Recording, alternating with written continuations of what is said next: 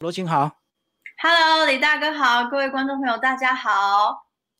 啊，罗琴讲一下你这个离开台湾多久了？呃，其实时间过得蛮快的，现在哎算一下已经四年多了，从二零一七到现在二零二一，四年多。然后因为中间经过一两年的 COVID，我觉得 COVID 很像跳街，就是跳起来，然后跳街，然后中间时间都不见那种感觉。哦，那段时间突然好像很多事情都不能做，对不对？对，因为欧洲其实管制的还有整个面对疫情的方法都比台湾慢，不是慢半拍，是大概慢一百拍。所以中间这边像呃有餐厅关闭啊，商店关闭啊，然后整个生活的步调就是原本欧洲生活步调已经很慢，然后因为 COVID 的关系又变更慢的那种。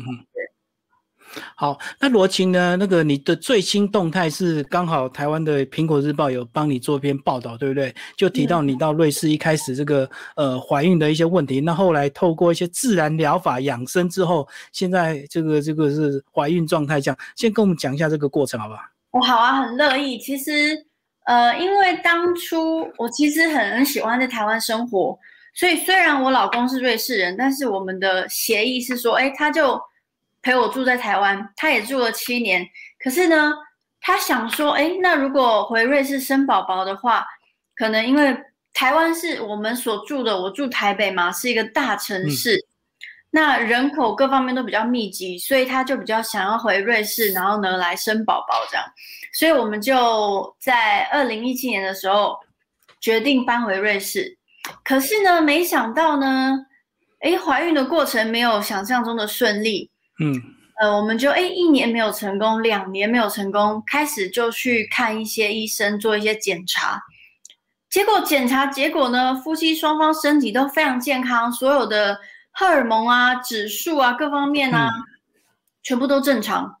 可是都正常呢，但是却没有办法受孕，然后就这样，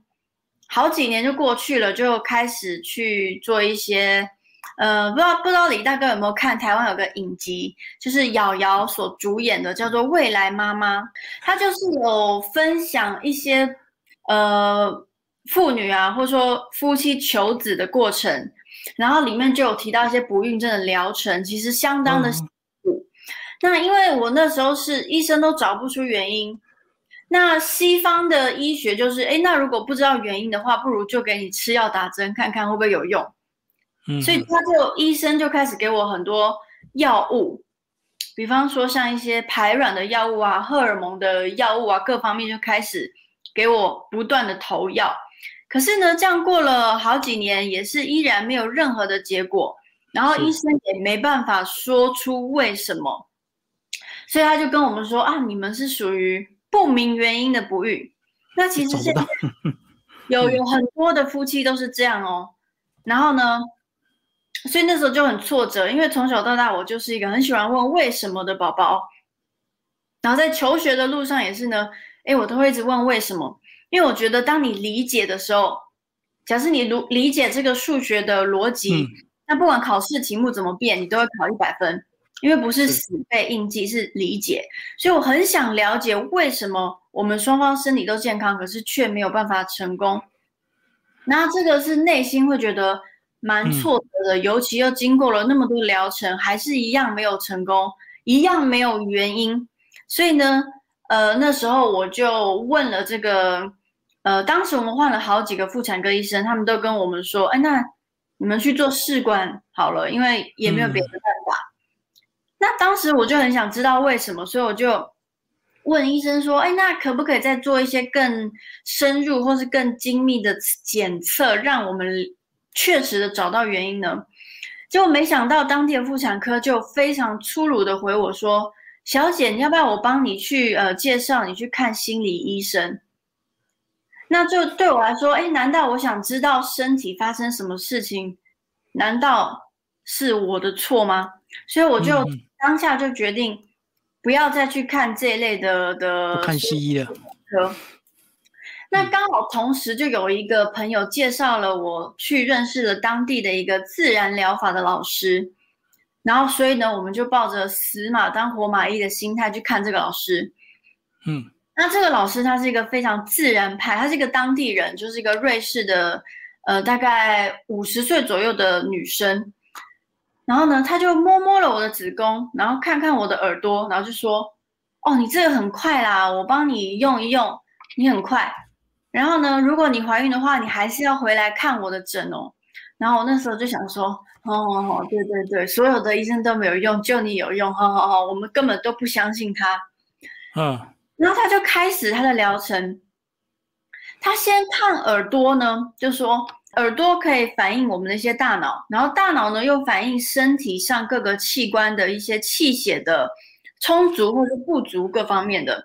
所以他就对耳朵做了一些针灸，然后呢就跟我说，我现在呢需要加强我微血管的血液循环，因为子宫内膜其实就是微小的血管。那刚怀孕的前三个月，胎盘还没有发育完成。所以宝宝呢，他基本上宝宝的便当、宝宝的三餐就是妈妈的血液循环。所以如果血液循环不好，就算这个女生每个月其实都有受孕成功，但宝宝还是会流掉，因为她没有东西吃。嗯，营养没有。对对对，所以他的意思就是说，像四肢啊、末梢神经啊，或者说像子宫内膜这些，其实都是属于很小很小的微血管。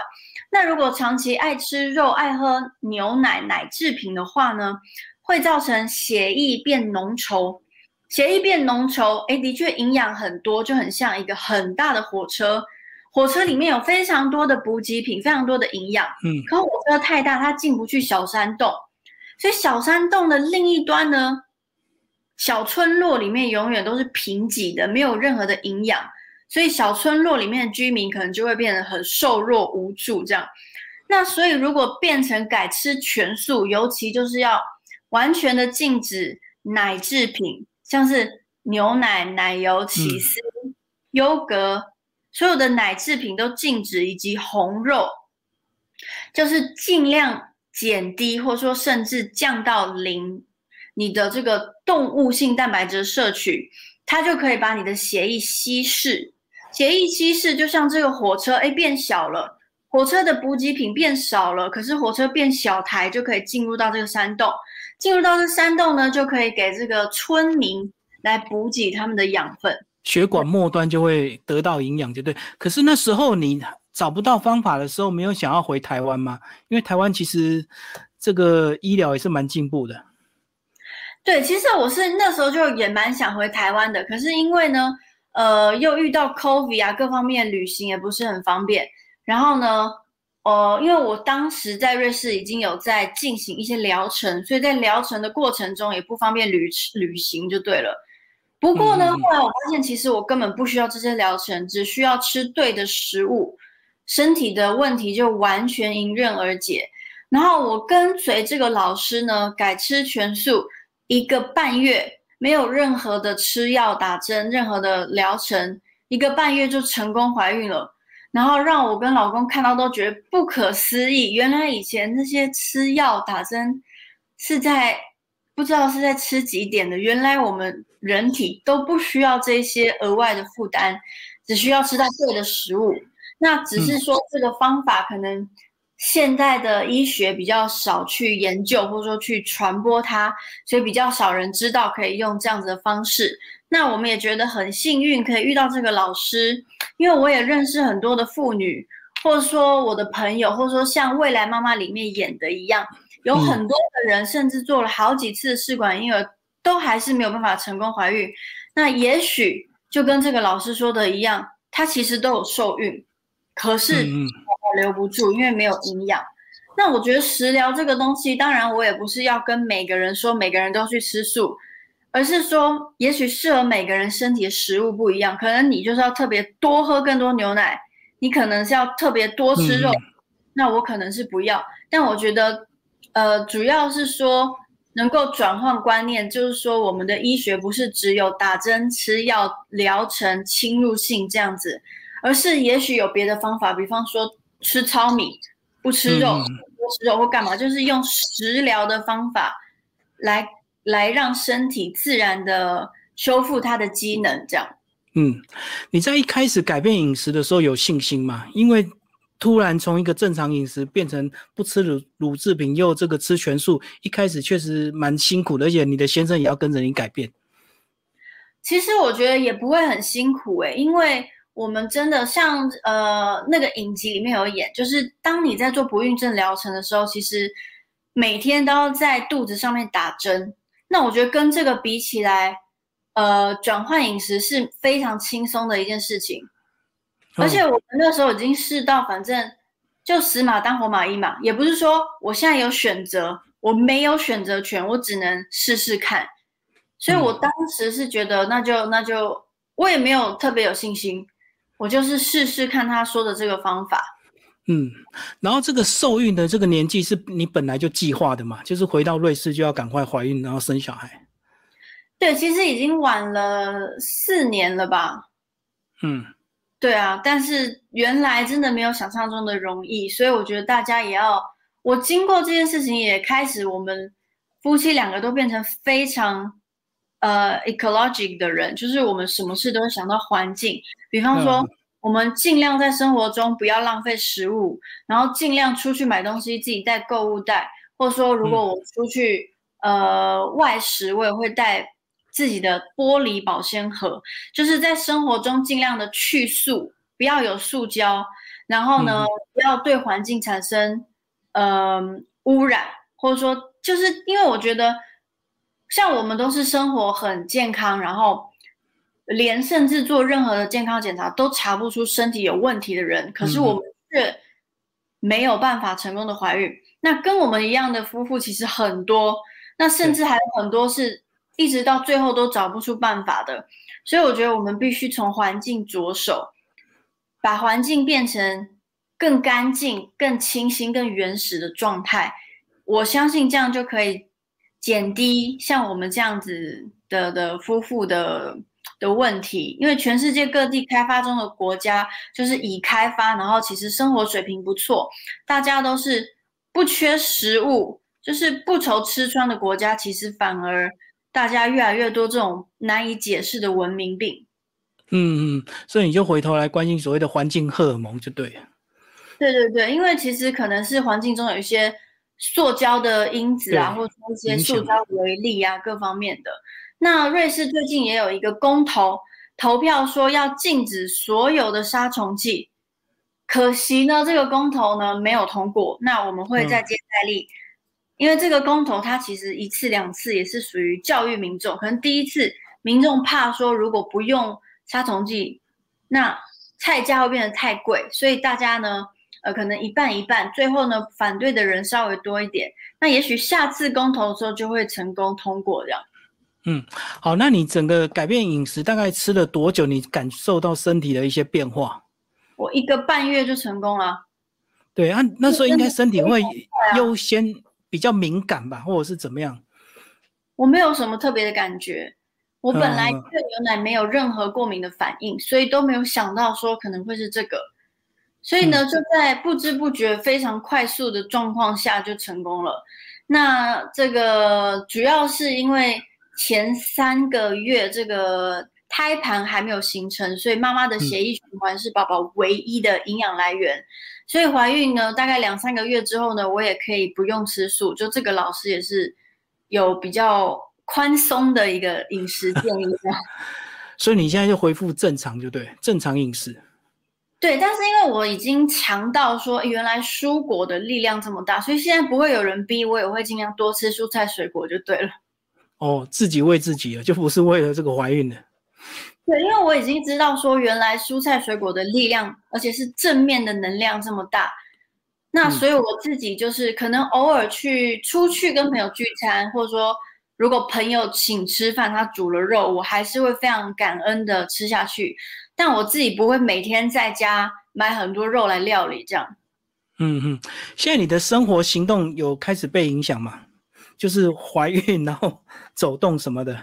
其实蛮感恩的，可能也是因为拜这个老师所赐，因为他帮我调节这个饮食，让我身体变得很轻盈，所以从怀孕到现在呢，就没有任何的孕吐，然后呢，体能啊，各方面啊，体态都没有太大的改变。所以像我们之前常常去旅行，因为欧洲刚解封，大家都很开心，所以我们就去了瑞士的意大利语区，去了瑞士中部，又去了南法，就是到处的旅行。然后旅行的过程中，都是每天可能诶去爬山就走两三万步，或者说我在地中海每天游泳四十分钟，然后体能也都没有什么影响，口味啊情绪也都没有任何的改变，所以就是蛮开心的，就是好像只有怀孕的好处，然后没有太大的。的一些负面的改变，这样就是我们现在罗琴反而变得更加的健康，对不对？这个每天能够这个运动健走，这样。接下来我们来讲第二段，就是呃聊到你的艺术创作，你是不是也在疫情期间开始闲在家里，所以才会有这个呃丝袜回收的一个这个艺术品创作？对，因为其实我刚到瑞士的时候。非常的幸运，因为很多呃很多人可能到国外呢，会觉得说，哎，找工作很困难。那像我是没有任何国外学历，我只有在台湾读书。那到国外之后呢，非常幸运，我刚来一个月，我投了五个工作，然后就马上找到了，所以我就开始呢，每天都在上班，然后呃也蛮开心的。那但是后来呢，我所上班的那个公司呢，他换了一个 CEO。CEO 开始就是新官上任三把火，开始调整整个公司，就开始大裁员，所以就从这个职位开始裁裁裁裁裁，裁到瑞士最大的执行长都被裁掉了。嗯，所以呢，我就成为这一波呢被裁掉的人当中。那因为我那时候的这个公司是在一个呃奢侈品业。所以每天呢，我都要增碎碎，就是每天都要穿着的非常得体，然后呢，每天穿着黑丝袜，然后就是要很有气质这样子。那可是其实呢，黑丝袜很容易破。比方说你去吃个饭，餐厅桌子磨一下，或追个公车，嗯，或甚至你上厕所稍微拉指甲拉一下，丝袜就破了。那我那时候看到每次这个丝袜破掉，我内心就觉得，哦。好像是我们这个现代女性在生活打拼过程中所留下的一个印记，所以我那时候每一个丝袜破掉呢，我就哎不知道为什么不舍得丢，我就把它们洗干净之后呢，装在一个大袋子里收集起来，就这样收集了两三年，等到我被裁员的时候，哎，突然发现我这个衣柜里衣柜的这个底部有这么多的宝藏，我就把它拿出来进行创作。哎，很快的就遇到 COVID，然后大家也都在家工作了。然后那个时候我找到新工作，但是也是在家工作，所以呢就继续我这个艺术创作的过程。那所以这个这个艺术创作呢，我觉得它是对我自己来说蛮疗愈的，因为呢它其实是把一个大家可能认为是一个破布，会想要把它丢掉、垃圾的东西，可是呢我却把它创造了它的第二个生命。那呃，文艺复兴的这个很伟大的艺术家米开朗基罗，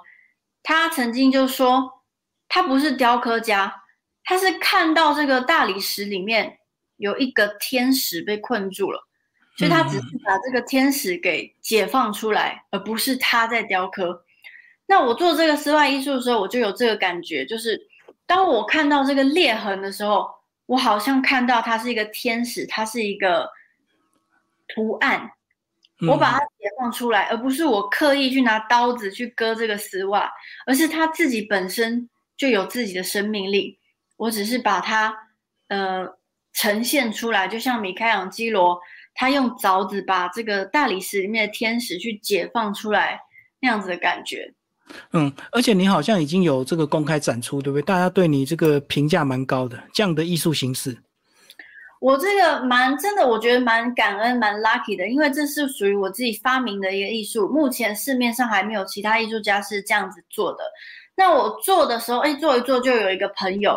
他真的是我们家的小天使。像我们家现在的这个房子，就是他介绍我们来租的。然后呢，我这个刚才讲这个很厉害自然疗法老师，也是他介绍我去看的。嗯，那他看到我做这个艺术之后呢？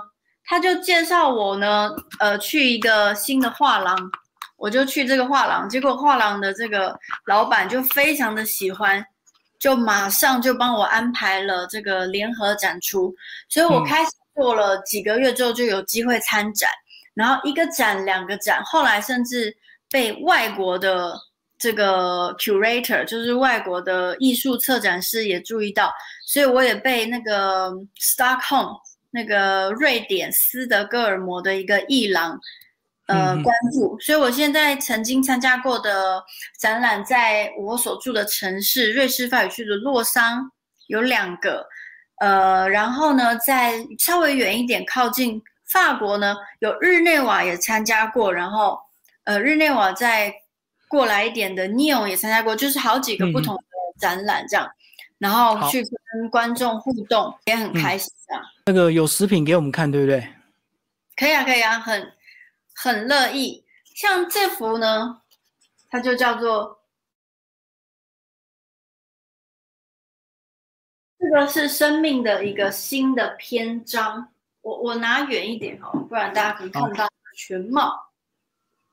有很清楚，嗯。所以其实你可以看到它的主要的结构就是一个粉色的穿破的丝袜，然后结合字母的一个。现代艺术的一个方式，那这个丝袜呢？我觉得每一双它自己都会破成自己的独特的样子，就不一样。所以我觉得很有趣，就是每一幅作品都是独一无二，它没办法去复制。那在这个同一个系列呢，在 COVID 的时候，我创作了这一幅叫做 Hope，哦，希望。就是希望说大家不要，呃，丧失了希望。那它这个丝袜的颜色是属于比较有点深，有点若隐若现。因为在 COVID 的时候，大家可能会觉得好像有点没希望，可其实它是若隐若现。那这个破的又不一样。那其实我觉得我也是从小我就蛮喜欢做一些手工艺的，因为我觉得手做呢。可以帮助一个人的一个整体，因为我们的台湾的教育常常集中在脖子以上，就是写考卷啊、作答。啊可其实我手的触感，还有你眼睛看到或者说手触摸到这些的刺激，反而可以带给大脑另外一种更 active 的刺激。这样，那新闻里面有提到说，我有把。之前曾经因为不孕的一些困难融入到作品里，是这一幅叫做 infertility 跟 block。那新闻那时候有提到，我有把曾经不孕的一些心路历程融入到作品里面。那它是这个 infertility，嗯，就是一个红色的丝袜包覆着当时我接受疗程所使用的一个针头，打针啊。对，其实打针是很辛苦的，尤其你根本不知道你为什么要打，然后就你不知道你为什么要打，打完了也没用，所以整个就是非常的挫折，而且，嗯，就是很莫名其妙。那所以我当时就是，呃，把这样子的灵感融入到这作品当中，然后还有这个锁，因为我喜欢游泳，然后这里的游泳池你要自己带锁去。保护你的个人物品，然后这个锁我买来之后呢，我就不知道怎么样，我就忘记它的密码了，所以它就被 锁住，我也打不开，也关不起来，也打不开。那我觉得很像是一个求子的状态，就是一个被 block 住的感觉，所以我就把这两幅作为一个系列来抒发当时这样子的一个心情。那也非常高兴这个。生命的过程已经过去，现在已经 unblocked，看到希望。对，他那个破，嗯，而 unblocked，他那个破损跟一些纹理是他本来一开始破的状态，还是你会后面再去重新雕塑或重新赋予它的一个新的形状？哦，不会啊，因为就是穿一穿它就破啦，破了之后我再继续穿，它就会越破越大，然后纹路就会更明显，这样。所以你在后来这个变成艺术品的时候，不会再去重新把它 变形，或者是重新再让它这个切割它的一些形状。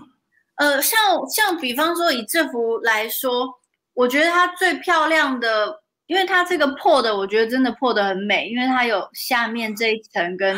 上面这一层，有点像这个渐层啊。对对对，就是它有很多层，这个你很难自己用刀子去创造的，就是它自然破出来。那我个人觉得这一个地方破的最美，所以我就把它剪下来，然后缝在这个画布上面。嗯嗯嗯，我做的是去强调它本来的美，而不是去改造它或是捏造它。所以它的形状都是破的当下就对。对，因为你真的拿一个刀子去割丝袜，它会破的很利落，它不会像这样有那么多层次。像我觉得这个，我也觉得蛮有哲理的，就是只有生命可以给你这么多层次的一个纹路，你自己拿刀子割是割不出来的，真的。就人工切割，它反而更丑，就对。呃，也不是丑，就是你如果用刀子切，它就是很利落。它没办法有像这样子好多层，然后这样破的有点，好像是有一个类，就是有点像那个呃，我们去嗯爬山看到一些岩石，岩石里面有经过岁月的累积，不同的 layer，然后产生的花纹这样。嗯，好，那个最后呢，这个罗琴跟我们讲一下你的预产期以及你对小孩的一些期望。哦，预产期呢，就是在今年的十一月初左右，所以我们现在也非常的期待，然后正在如火如荼的准备，希望能够更加的迎接这个新生命的到来。那所以其实我自己在想，我会希望呢，呃，成为一个什么样的妈妈？那当然。就会想到自己的妈妈。当我想到我自己的妈妈的时候呢，我想到的是什么？我想到她跟我玩，诶，小熊维尼要结婚，然后她跟我玩，呃，一些文字的游戏。比方她小时候常常喜欢训练我一些诗词的游戏，比方说，她说五月黄梅天，那我要对句，那我就要对句说。三星白兰地，就是每个字都对到，或者说从小就是训练对联然后我的天呐！就他跟我玩这样的游戏，比方说他会跟我说：“哎，那个精忠报国是星星飞、月飞还是太阳飞？” 之类的。所以当我想到我的妈妈的时候，我想到都是一些很欢乐、很有趣、很很快乐、很幸福的时光。我想到我的妈妈，我就会嘴角的。不自觉的上扬微笑，所以我就在我内心希望我会成为这样子，让我的小孩想到我跟他在一起的时光，就会嘴角不由自主的上扬。那我会想成为跟我的母亲带给我这样子一样感觉的的的这样子的妈妈，这样。哇，你是先想想到自己要变成什么样的妈妈，而不是先想到你的小孩要变成什么样子，还没有想到。我觉得应该是说，我希望给小孩最大的自由，而不是说我现在希望他变成一个呃 quantum physician，或者说我希望他呃变成一个那个什么研究黑洞的物理学家，或者我希望他读 Harvard Business School 或怎么样。我不会去想说他应该要怎么样，而是我能怎么样来帮助他成为一朵绽放的花朵，这样。对啊，因为你在学生时期也是非常灿烂，对不对？其实我妈从头到尾都没给我什么压力，她也没。我在想，你你高中都没有被逼迫着要读书吗？因为其实你高中念北语，你对不对？我高中都在玩乐团呢。哦，所以是自己念出来的。乐团出专辑，嗯，我觉得是因为我妈妈给我的教育，就像我之前说的，我是。很喜欢问为什么的一个小孩，所以呢，什么都要追求理解。那所以其实我从小到大，我上课的时候认真听，我确保我理解。基本上我回家课本就不会再翻开第二次，因为我已经理解了。那理解以后，你题目怎么变都还是会一百分。可是如果没有理解，我是用硬背的，那可能这个题型我会写，但它稍微变化一下我就不会写，然后又要再去背这样。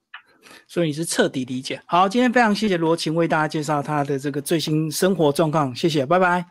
谢谢金明大哥，也希望很快能够回台湾跟大家见面喽。